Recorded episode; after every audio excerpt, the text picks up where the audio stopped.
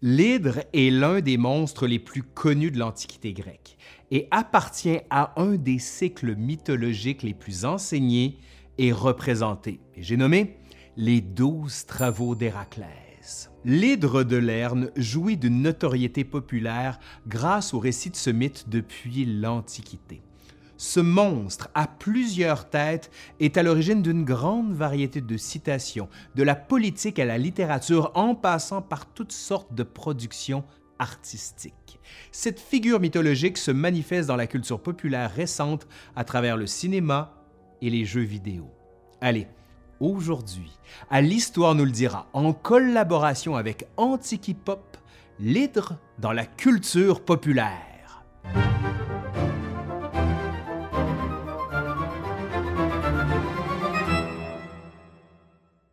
Dans les mythes grecs et romains, l'hydre, serpent d'eau, est un monstre aquatique dont le repère est le lac de Lerne, en Argolide, une entrée des enfers. Ses parents sont Typhon et Echnida, deux créatures nuisibles qui ont légué à leur progéniture leur nature reptilienne. L'hydre possède plusieurs têtes. La quantité diffère d'une source à l'autre. Sept semble être le nombre le plus populaire. Les compteurs ont peu à peu fait évoluer le monstre, lui permettant de régénérer dans les versions plus récentes du mythe deux fois plus de têtes que celles perdues. Héraclès est confronté à cette créature au cours du deuxième de ses douze travaux. Pour le tuer, il demande de l'aide à son cousin, Iolaos. Ensemble, ils coupent toutes les têtes et brûlent les plaies afin d'empêcher la régénération. Dans certaines versions, Héraclès a coupé la tête immortelle avec une épée que lui avait donnée Athéna, trempé ses flèches dans le sang empoisonné du monstre, puis caché les restes sous un rocher. Dans l'Antiquité, l'hydre est principalement représenté comme une adversaire d'Héraclès au cours du combat qui les oppose. La plupart du temps, le héros est déjà représenté en train de prendre l'ascendant sur le monstre. Son bras est dressé, une arme dans sa main, prêt à s'abattre pour infliger le coup fatal. Aussi bien sur les vases grecs que sur les mosaïques romaines, l'hydre est représenté comme une sorte de nœud de serpent dont émergent plusieurs têtes, mais une seule queue, comme un serpent à plusieurs têtes avec une grosse queue. Durant la période romaine, Iolaos a tendance à disparaître des représentations. Le nombre de têtes varie beaucoup. Il ne semble pas y avoir de règle. Elle porte souvent une crête dont l'origine est peu claire, mais qui semble assimilée à un dragon. La taille du monstre varie également, mais celle-ci occupe généralement un espace comparable à celui du héros. Les artistes tentent chacun à leur manière et malgré les contraintes des techniques de leur artisanat de donner une sensation d'un corps recouvert d'écailles. Dans le cas des représentations en bronze, l'apparence du monstre est plus naturaliste. L'exemple d'Herculanum montre un serpent similaire en taille à un python, enroulé autour d'un tronc d'arbre avec ses cinq têtes s'agitant agressivement. L'hydre qui hante nos marais aujourd'hui, attaquant Héraclès et d'autres héros apparentés, n'a guère à voir avec le monstre mythologique originel. Tout d'abord, elle a migré vers différents pays et environnements, parfois loin de l'eau. Elle a acquis pour l'occasion des jambes et des cornes ou des oreilles ressemblant à celles du dragon. Dans certains cas, elle souffle du feu. Cette hydre à pattes a proliféré dans les arts visuels, devenant progressivement dominante, sans jamais éradiquer totalement sa prédécesseur. Elle semble moins furtive et agile. Elle est devenue déséquilibrée, comme l'implique son changement de taille. À peine plus imposante qu'un gros serpent de l'Antiquité, elle est devenue une créature de plus en plus gigantesque, constituant un boss de niveau impressionnant dans les jeux vidéo ou dans le cinéma populaire. Comment est-on passé d'un serpent à plusieurs têtes à une telle chimère hybride moderne? La première réinterprétation de l'hydre s'opère à la fin du Moyen Âge. On semble assister à la collision des représentations gréco-romaines du monstre avec celles de dragons et de monstres bibliques, en particulier le dragon de l'Apocalypse. Comme l'hydre, cette bête a des capacités de régénération, comme une blessure mortelle qui se guérit elle-même, plus d'une tête, habituellement sept, comme dans la plupart des récits concernant l'hydre, et bien sûr, elle émerge de la mer. Mais le dragon de l'Apocalypse ressemble à un léopard, a les pieds d'un ours et la gueule d'un lion. Après une longue absence, l'hydre réapparaît notablement au 16e siècle avec de nouvelles caractéristiques. Tête variée, deux ou quatre pieds, parfois palmés comme un amphibien, souffle enflammé, etc. Héraclès ressemble souvent à Saint Michel ou à Saint Georges, terrassant le dragon. L'influence de la littérature chrétienne est claire et explique la popularité du mythe.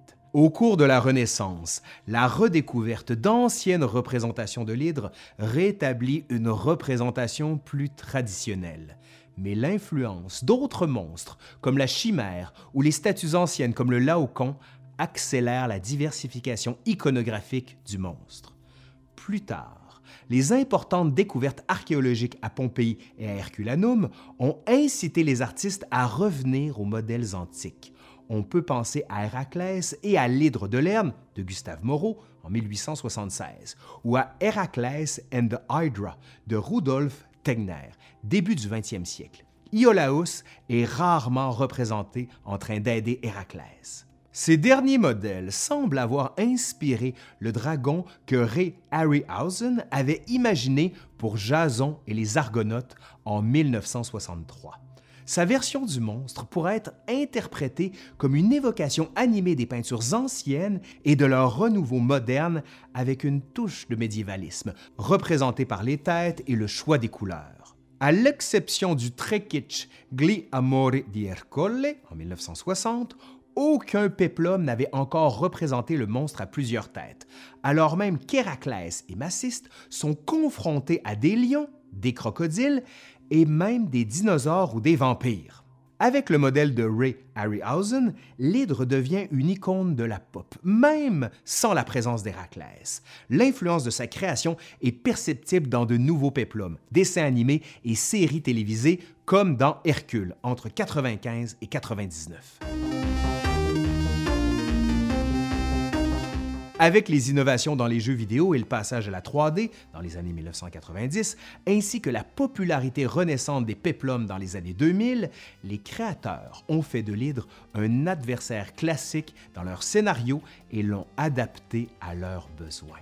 Malgré l'influence de Harryhausen, l'hydre à pattes devient le modèle principal du monstre. S'agit-il d'une simple escalade vers des monstres de plus en plus complexes et difficiles à combattre, d'une tentative de créer une nouvelle version pour éviter les accusations de plagiat, d'un simple renouvellement ou encore d'une volonté de profiter des possibilités offertes par les technologies de pointe? Hmm, beaucoup de questions, hein? Le succès des films de medieval fantasy et de dragons au début du 21e siècle, Le Seigneur des Anneaux, Eragon, Le règne du feu, Donjons et Dragons, etc., est en grande partie lié à la technologie de pointe en matière d'animation utilisée auparavant pour animer l'hydre. En ce qui concerne les jeux vidéo, il est également possible que l'ajout de jambes au monstre ait facilité son intégration, les mouvements d'un serpent étant trop difficiles à reproduire, ou plutôt plus difficiles à reproduire. Le fait qu'en 1997, l'hydre de Disney soit le seul personnage du film entièrement animé en images de synthèse est particulièrement remarquable. Notons qu'un jeu vidéo a été publié avec le film dans lequel l'hydre ne se déplace pas. Outre leur monstruosité, le succès des monstres ressemblant à l'hydre est clairement lié à leur capacité à se régénérer. C'est l'une des principales caractéristiques énumérées pour les hydres dans les jeux vidéo et une opportunité de défi graphique dans les films. Un point intéressant est que le joueur peut s'attendre à ce que les têtes repoussent, connaissant le nom de la créature ou reconnaissant son apparence. En effet, dans le film Disney ou dans le premier Percy Jackson, les jeunes héros commettent l'erreur de couper les têtes à la chaîne, créant ainsi un monstre gigantesque. L'hydre est probablement aussi populaire en raison de sa ressemblance avec les dragons médiévaux. Elle permet une diversité dans la nature des monstres et fournit un équivalent ancien et aquatique à ses cousins volants. Cette caractéristique est très utile dans la scénarisation d'un film elle peut surgir soudainement devant le héros, s'élevant des eaux par surprise, comme on le voit dans le film de Brett Ratner en 2014.